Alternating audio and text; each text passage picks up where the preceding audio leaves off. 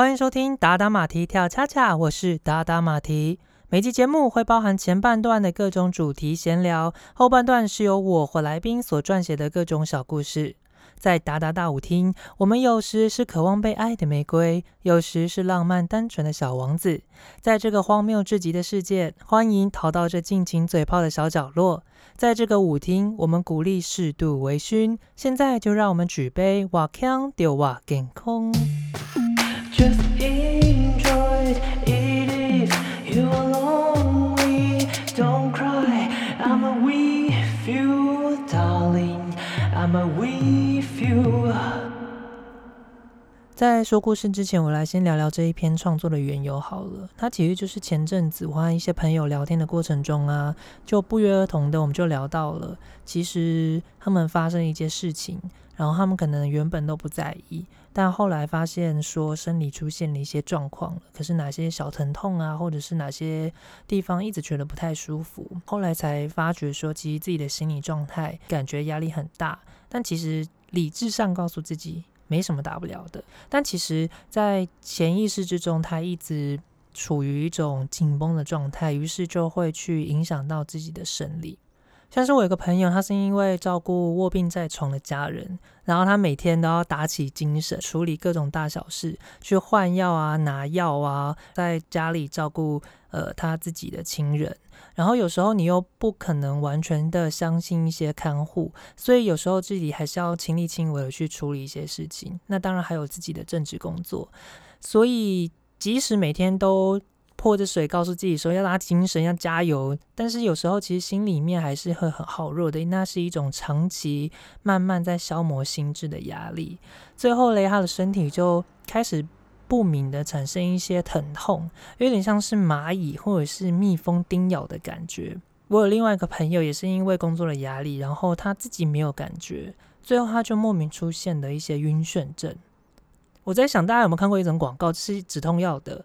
然后就是一个妈妈，她一直觉得很头痛，她还没吃药，所以她就因为小孩子在旁边吵嘛，然后她就感到十分痛苦，所以就一时大声说话，吓到那个小孩，然后马上上止痛药的安插广告。没有，我只是觉得说，其实生理跟心理其实是会互相影响着彼此的。那我记得嘞，其实我自己以前也有这种经验，就是有时候我自己心理上觉得没什么大不了的，可是生理就是会告诉你，哎，休淡季嘞，你应该要好好的去休息，然后不要这么拼，让你的心灵跟生理都可以获得舒缓。我想应该大家都有这种经验，就是比如说以前最常应该就是碰到考试的时候，莫名的还是会觉得。要奋发向上啊，努力考到一个好学校。心里一直都觉得我自己的状态还蛮平和的，也没有像我的朋友啊，就是可能会非常紧张，每天食不下咽，然后还有一些掉发、急躁症的情形发生。但是潜意识之中，大家都知道了，这种压力其实一直都在的。就算你不断催眠自己说不要担心、不要紧张，考试的时候放轻松、放平常心，这是不可能的代际。大家都知道，你就算再怎么样的催眠自己，都不可能真正的呃平衡下来，因为潜意识就会告诉你，你一定要绷紧神经。这件考试，如果你搞砸了，你一生就毁了。有时候不会这么的严重，但是心理状态上会告诉自己这么严重。应该说，潜意识都有这个压力在，所以考试前一周，我就开始莫名其妙的发高烧。也没有咳嗽，也没有一些其他的一些生病的感觉的状态，就是突然有一天，就是发了一场很大的高烧，然后烧了两天左右，躺在床上几乎完全都不能动的那一种。然后，所以后来就真正的只考当天，我的数学就只有考三十分，没有啦，数学烂就不要乱前头。其实我后到后来真的醒来的时候，应该说病好之后，我就发觉说啊，来不及了，数学我不读了。完全放弃，感觉考完试就可以拿，呃，应该说发完烧就可以拿一个当借口说这是发烧的错。我脑袋真的没有数学的公式跟数学的一些理解，所以没剩几天了，我就硬着头皮把能背的就背的就去考试了。然后有两科我真的是非常的快速的写完，就是物理跟数学，真的我没有很夸张，我大概花了二十分钟吧，我就已经。翻到最后一页，然后抬起头看看时间，哇塞，怎么还这么久？因为我看到考卷的时候，我那时候真的是第一次感觉到什么叫做脑袋一片空白。我在写的时候，就是第一题跳过，第二题嗯应该可以，写写写写写，OK。然后第三题嗯不行，第四题哎呦哎呦好像有点感觉，写写算不出来啊，算算跳过跳过了，啪啦啪啦啪啦啪啦啪，结果就跳到最后一题，然后盖上去的时候，干，真的一大半都不会，难怪考的超差的。扯开了，但我想说的是，就是其实那时候应该是一种精神紧绷的状态，即使心理上告诉自己说没事没事，我每天还是睡得很好，饭照样吃，但是其实那种潜意识的紧张的状态还是会去影响你的生理状态，它会有一天的突然嘣的一声，就让你整个身体会有一个剧烈的反应。另外还有一次，其实之前几集我有在说过，我在当兵的时候，其实，在新训新训的时候，新兵训练，其实我过得还蛮好的，就是有点天堂一般，大家同体也很好，班长也很好，该吃的、该喝的、该睡的，其实都差不多，只是天气有点热，必须要挂在那个梁柱上，不是梁柱啊，就是通铺的栏杆上面才可以睡着。到后来有冷气啦，所以过得其实真的还不错。但是啊，呃。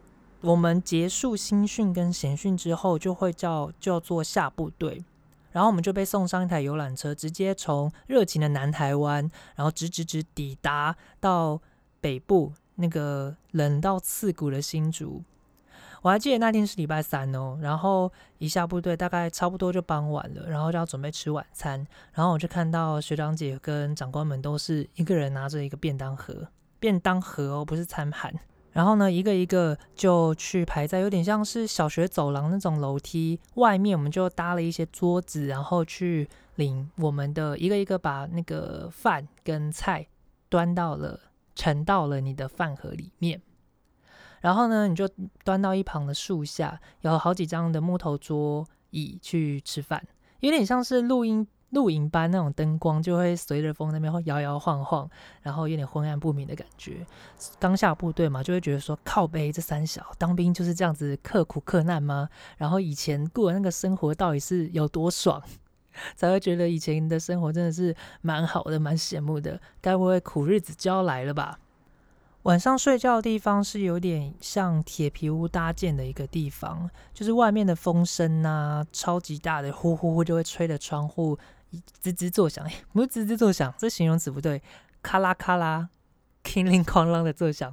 大家想象啊，就像台风那样，就是吹你的窗户，就是有一些贼风会呼呼呼，然后你的窗框就会震动不停。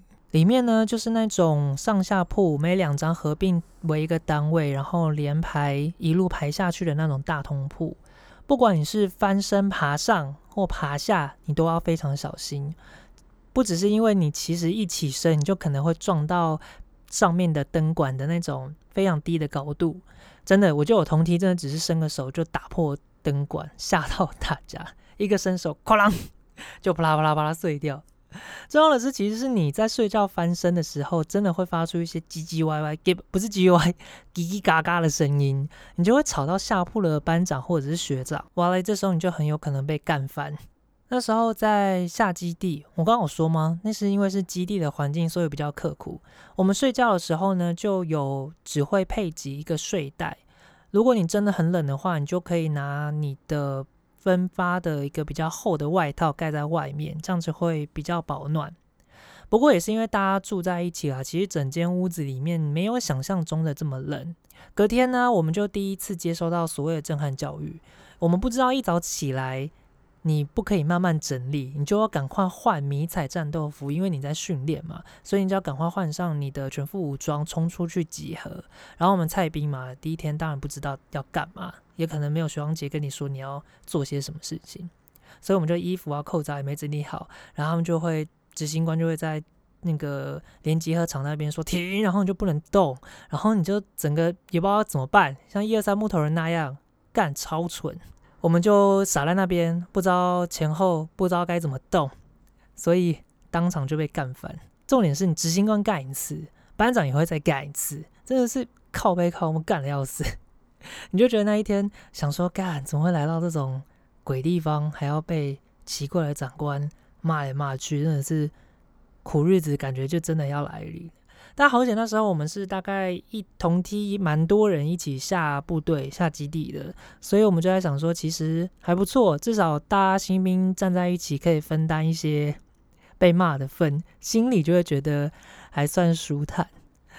要讲这个故事，其实就是要在讲说，其实我一开始进去基地这个比较刻苦的训练的地方的时候，其实我睡得还不错啦。老实说，反而是放假回家了，过了两天假，那两天假我真的就是睡得不太好，不知道为什么，就是翻来覆去啊，我也没有刻意熬夜哦，但就是睡不着。大家可以看一下我这一集的封面。有改了一张图，那是我以前还会画画的时候所画了一张图。它就是有一次我失眠的时候，我的脑中啊，就是一直不断的冒出一些乱七八糟的回忆。其实也没有前后的关系，只是觉得哎，想到这件事情想想想睡不着，哎，再想到另外一件事情想想想，然后就开始拼凑在一起，时间就这样一直一直一直过去。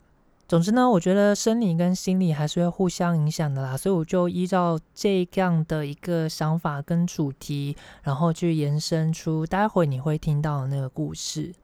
事实的呢，我觉得大家还是要去释放一下压力啊。即使你的心理状态可能觉得好像也还好啊，身体也没什么出问题，但我觉得如果你有在。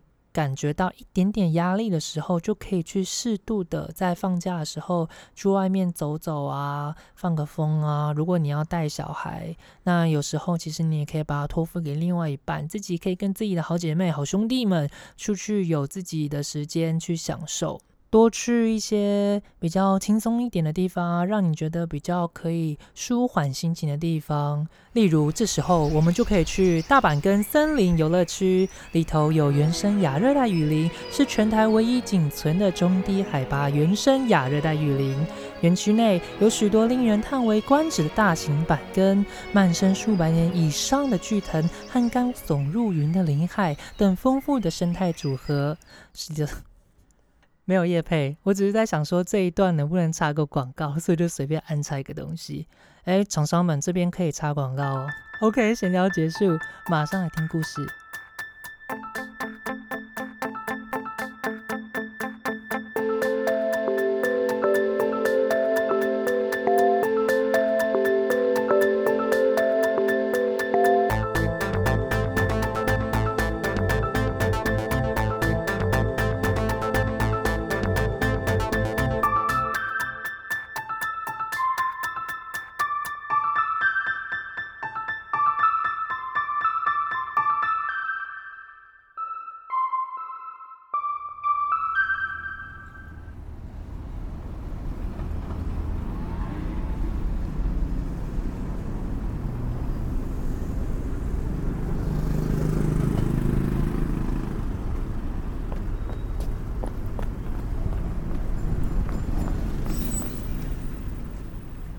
出社会的第五年，我三十岁，换了第三份工作，一间船产公司的北区业务，需要三年以上的工作经历。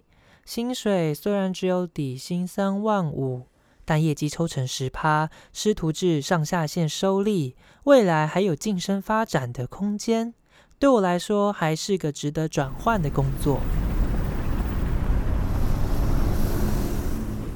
我的公司位于车站前没落的商圈内，这工业起家的城市，所有的主要干道都是以车站为中心辐射延伸，在平房与高楼间有多条蜿蜒的小路，走在街上，每每都令我觉得进入一个永远逃不出的迷阵。天空是灰的，雨水是灰的，每一张脸也都是灰的。办公室位在车来人往的干道上，一栋旧式联排住宅所改建的二楼。你跳槽的真是时候！公司唯一的经理从我八点进公司报道，便滔滔不绝地说着公司的现况，又从他如何成为母公司的超级业务，到他如何受封掌管这间子公司，顺便又谈到他对未来的美好宏图。blah blah blah。我尽力的装的很有精神，这对业务出身的我来说绝对不是难事。我们做业务的当然得尽力投入客户的各种聊天内容。但如果你真的感到乏味，那你只需要记得，你的两个眼睛必须直直的看着他的眉心，记得微笑、点头、应和。当然要抓住关键的尾句。真的假的？那他怎么说？不可能吧？诸如此类的应和话。但是这个总经理说这话时，我总是会分心地注意旁边的事物，如经理桌上的水盆里。那堆放着数枚五元、十元大小的硬币，冒出的涌泉滚着粉红色的水晶球，它努力地、无尽地在水上慢慢地滚着。啊，还有那咬着巨大铜钱的蟾蜍，压着我那张履历，让我的大头照仅露出半脸微笑。我心想着，人只剩一半了，哪一天会不会连另一半都没有了？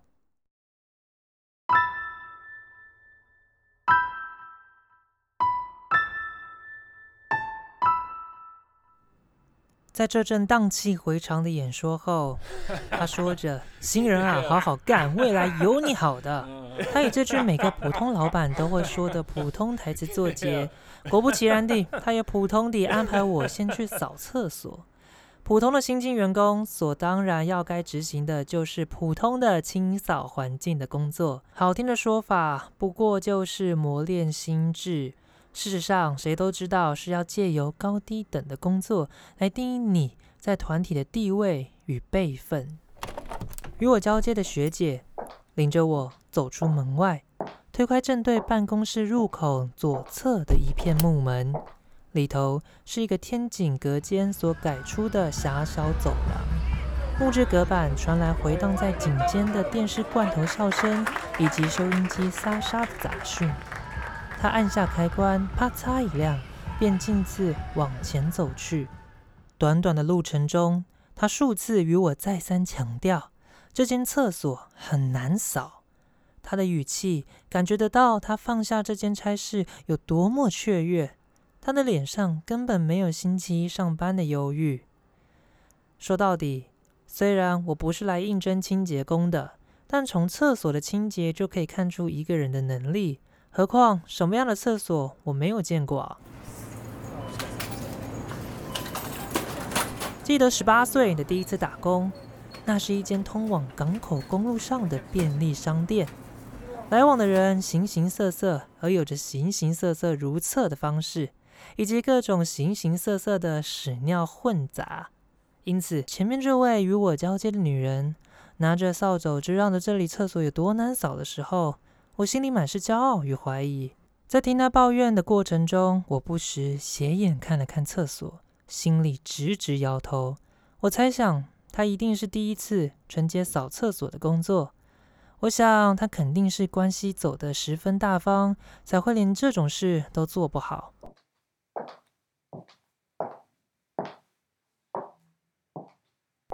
学姐离开后，我终于能够踏进这间男女共用的厕所。空间十分窄小，乳白色方形瓷砖看似白皙，但下头因为水汽重而攀着红色年华的水霉菌。入门口左侧是一个米色的坐式马桶，我细细地瞧着，里头沟边尽是黑字，马桶后方也都粘着黑色的霉菌。我转身看着镶在墙上的小洗手槽。红点的水龙头上头贴着胡乱手写的“禁止使用”。我抬头看着边角绣画的镜子，我深吸一口气，加油，你可以的！我的人生剧本到目前都安排的十分顺利，中间确实有点小挫折，那些失败的恋情，那些投资失败的过往。不过不担心，人生三十岁的剧本。赚钱、结婚、生子，我一定可以往前迈进。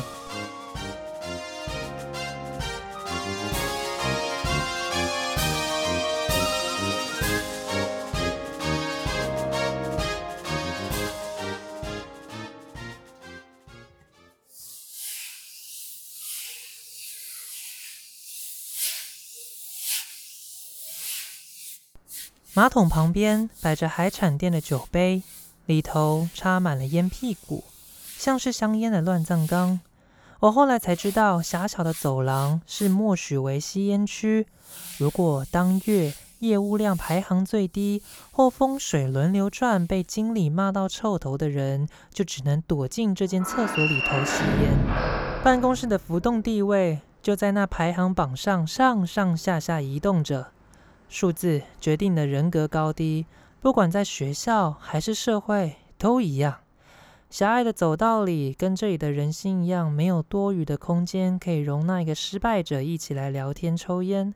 被排挤的。地位低的，就只能一个人在厕所里独自抽烟，独自啜泣。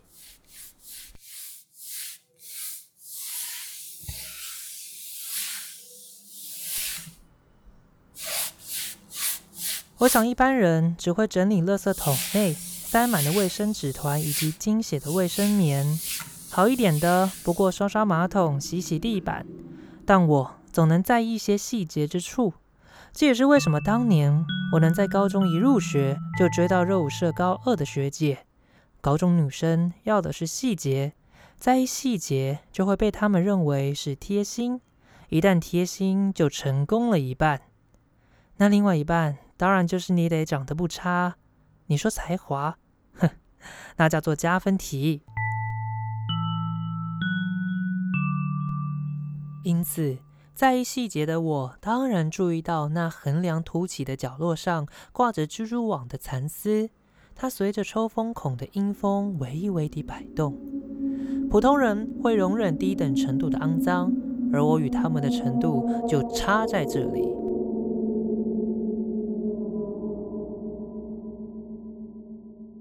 经过我仔细勘察。厕所里仅有这个角落挂着蜘蛛丝，或许这仍是某只蜘蛛的窝。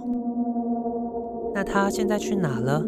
怎么不在网子上等着猎物？如果真的有傻虫被网给缠住，它哪能够及时扑向那团鲜肉？啊，也或许它早移居到更多野味的享食天堂，弃守这个荒芜之地。妄自才会看起来如此颓败，垂垂的鱼丝看起来了无生气。我希望是后者，毕竟做买卖的人最怕就是与人交恶。若是能够与众生保持相互平和的关系，就尽量维持着虚伪的和平，也不是不可。你说我是迷信吗？也是吧，做这行的。谁不迷信呢？但这次他必须被清除。如果经理也像我一样注意到这个网就结在那样的角落，我想就算透过一面镜子也是非常显眼。我拿起扫帚将蜘蛛网卷起，这样的小动作就让厕所顿时焕然一新。虽然这也仅是我个人心里的舒坦。毕竟，真正做的人总是能够比旁观者在意更多小事。我想啊，其他人大概也只会发现垃圾桶被换上新的垃圾袋，地板被水泼过的湿路痕迹，根本看不出前后的差异。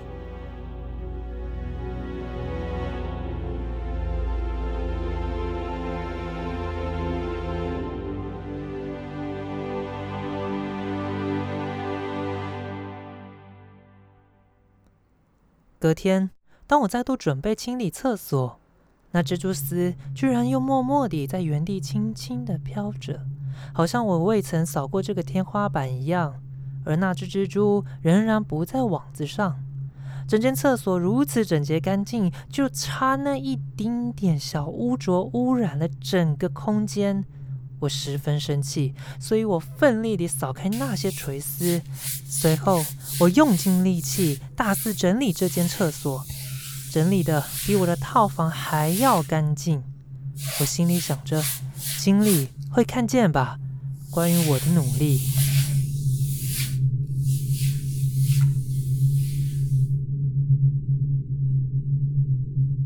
我每日都盯着那个角落，蜘蛛网。不再出现了，我还得意的想着他可能已经离开了。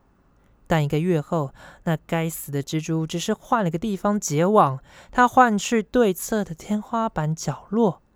我本以为只是我多疑，但我现在我已经确认了它是真真实实的存在着，还透过结网来向我抗议，抗议我在未经过他的允许擅自拆除他的所有物，而且还是两次。可恶，这家伙不但狡猾，而且善于算计。想借由厕所的脏乱，好让经理以为我是个没业绩、厕所也扫不好的废物。我告诉他，身为业务，就属那打不死的精神最令人骄傲。我那满口好齿的笑容，好不容易出现在最新一期的传单上。区区蜘蛛一只，也想要扰乱我的前途？不可能！我拿起扫帚，将网子用力卷起，但他这次。越来越猖狂了。不过半个月，网子便又出现了。我再次把它扫掉，但那时间却是越来越密集。我扫掉之后，隔周它又出现了。我将它清除，隔五天它仍然在那边结网。我再把它卷掉，接着它每日都会出现。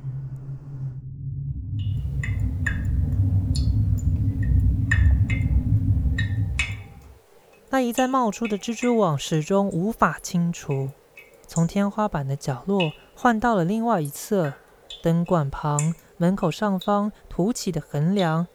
我心想，但至少都是天花板的区域，人们难以瞧见的地方，只要经理没有看见，就不会对我有所责难；其他人没有察觉，我也就不会落入别人的把柄。哼，我心想着，这些都是我可以轻松应对的事。我想着，他可以慢慢的吐丝筑巢，反正我就固定拆除他的房子，而这也竟然默默达成一种互不相让的默契。我尽力的维持这和平的现状。然而过了半年之后，是他，他主动自己越界的。他又猖狂地跑到马桶左右两侧、卫生纸下方，到今天甚至出现在镜子旁边的直梁上，还故意让一缕悬丝随风飘荡着。他根本存心挑衅。可恨的是，那只蜘蛛却始终不见踪影，不禁令我开始怀疑，这些日子所对抗的东西，到底是不是真正的存在着？又或者……其实就像我眼前的飞蚊症一样，所有的网丝其实都是一种幻影，而或许我的幻影其实是来自失眠。我记得失眠的开始是经理终于把我叫到他的办公室桌前的那天，我以为他要对蜘蛛网的事情对我多做责难。但他却是突然开启香槟，使我打破新人业绩量跟荣登北区销售的第一名。庆功晚宴之后，我以为我会喝到全然尽兴的睡去，但当晚我却迟迟无法入睡。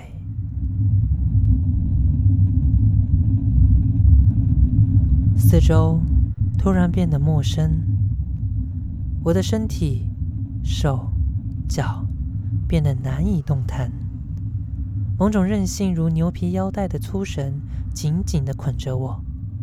当我好不容易回神时，却发现某种似有而无的丝线在我身旁纵横交错。原来我身处在一张巨大的网上，灯光如此昏黄不明，而丝线也开始隐隐地震动着。我直觉知道，那就是他。我那朝思暮想的仇敌，黑暗之中，他默默地伸出脚，露出他的头。他静谧不动，直到他那八颗眼珠忽然同时睁开，四面延伸的丝线像是系着铃铛一般，发出微微的波音。在我来不及反应时，他便张着粘稠的大嘴，挥动细长而长着纤毛的腿，猛然地朝我直直冲来。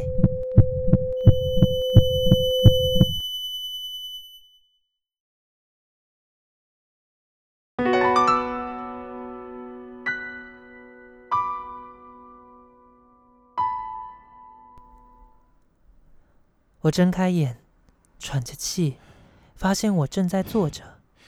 精确来说，我在公司的厕所的马桶上坐着，指缝间夹着已烧尽的余烟。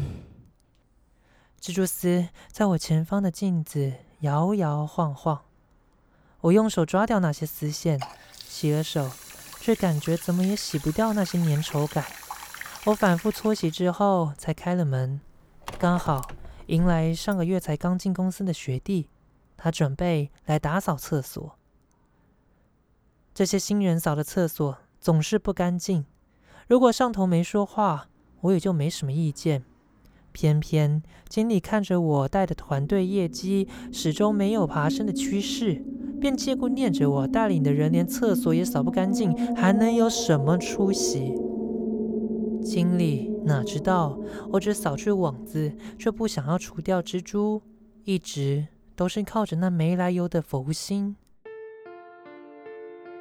但后来我仔细想想，也对，佛心能做什么？既不能用佛心买房买车，也不能用佛心换一个老婆，也许能换得一些人在丧礼为我哭泣吧。但这只蜘蛛不过是厕所里的八角生物，就算它记得这份不杀之恩，也只是记得。蜘蛛的寿命一定是比我的还要短暂，我根本等不到它的眼泪。原本我真的下定决心要用水淹杀虫剂来让他死个痛快，但最后这些些许的旧念告诉我，我这新来的访客不断侵扰着他的生活范围，才是真正的罪恶之人。于是我决定与他共存，不再铲除他的网，让他可以自由的狩猎，也不必费心与我争斗。自此，我的失眠诅咒终于解除了。运气也开始好转，单子一张张的签着，床伴一个一个的换着，我不再失眠，可以随时的倒头睡去。但我却不能决定要不要做梦，尤其反复梦见的那张网、那些长脚以及那些令人生畏的黑眼睛。每每做这些梦醒来，我总坐在公司厕所里的马桶上，我大概又喝了几杯。我大概又抽了好多根烟，但我永远只见网，不见蜘蛛。我上下翻遍整间厕所，就是不见一丝爬行的蜘蛛影子。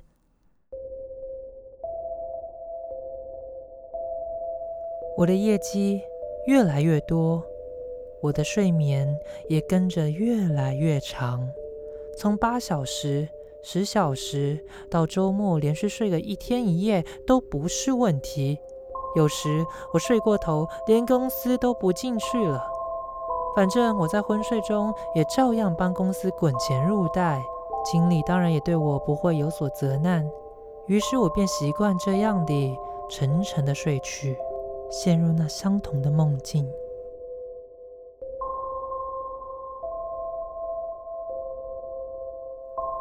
然而，每梦一次，蜘蛛的身影就越来越清晰，清晰到我可以看见长角上的细毛微微的颤抖，我看见那腹部的纹路凹凸蠕动，而每梦一次，它便离我越来越近。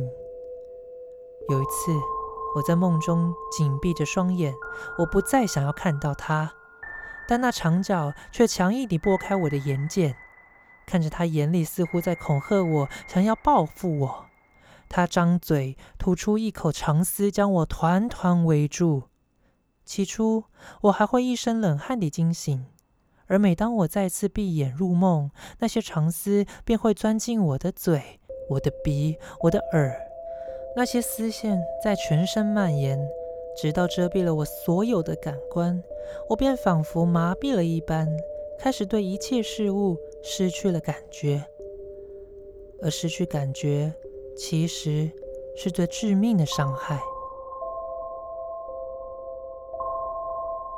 某夜醒来，我发觉我的头皮隐隐作痛，一阵奇怪的撕裂感正从太阳穴、眉毛以及前额冒出，好像有什么东西急于从里面挣脱。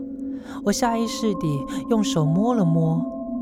摸见一些凹凸不平的感觉，还带有软而实的奇异触感。每个凸起的中间都有一条横缝，因为我的拨弄而流出了些许的粘液。我感到害怕，我跑上厕所，定神看着镜中的自己。我摸着自己的脸，竟然失去了五官。突然，一阵剧烈的疼痛让我耳鸣。我能感觉那些凸起正以不同节奏的方式一个一个的崩开。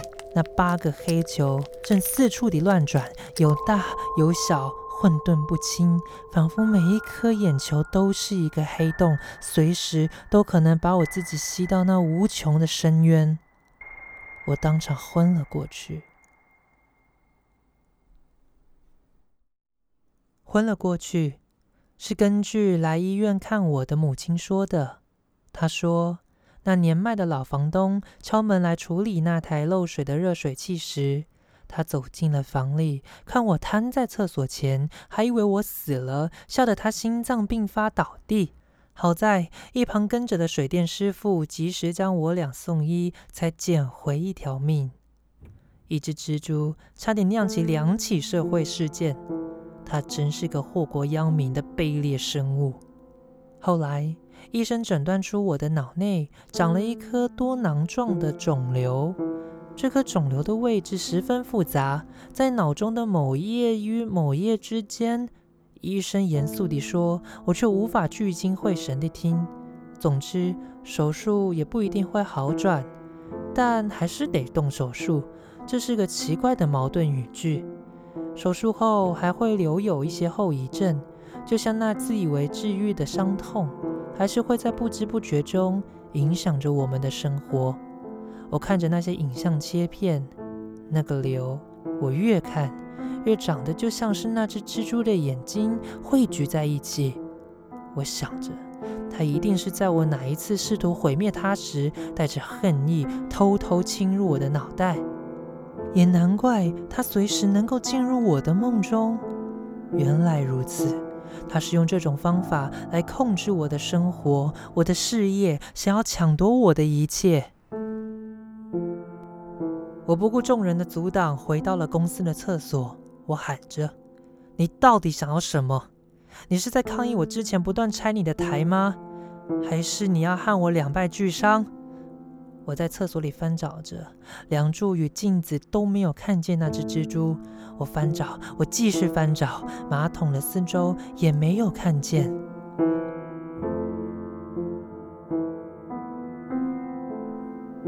我无力地坐回马桶上，瞥眼发现眼前的洗手台下方那弯曲的水管之间有一张小小的网子，有一只八角生物正在卷绕着一只虫。那虫似乎已经没有生命，毫无动静，任凭长脚的生物一再地将它翻滚搅弄，一丝一丝地包裹着。我叹了口气，突然能一派轻松地抽着烟，仿佛见到久违的朋友。我一股脑地将烟气吹向那张网子，我说着：“你要不要把眼睛拿回去？”我心里如是想着。而蜘蛛只是震动一下，便沿着网子逃窜，消失在墙壁的裂缝里。最后，他还是没有把眼睛收回去。那些浑黑的眼球仍持续出现在我的梦里，直到我不再做梦为止。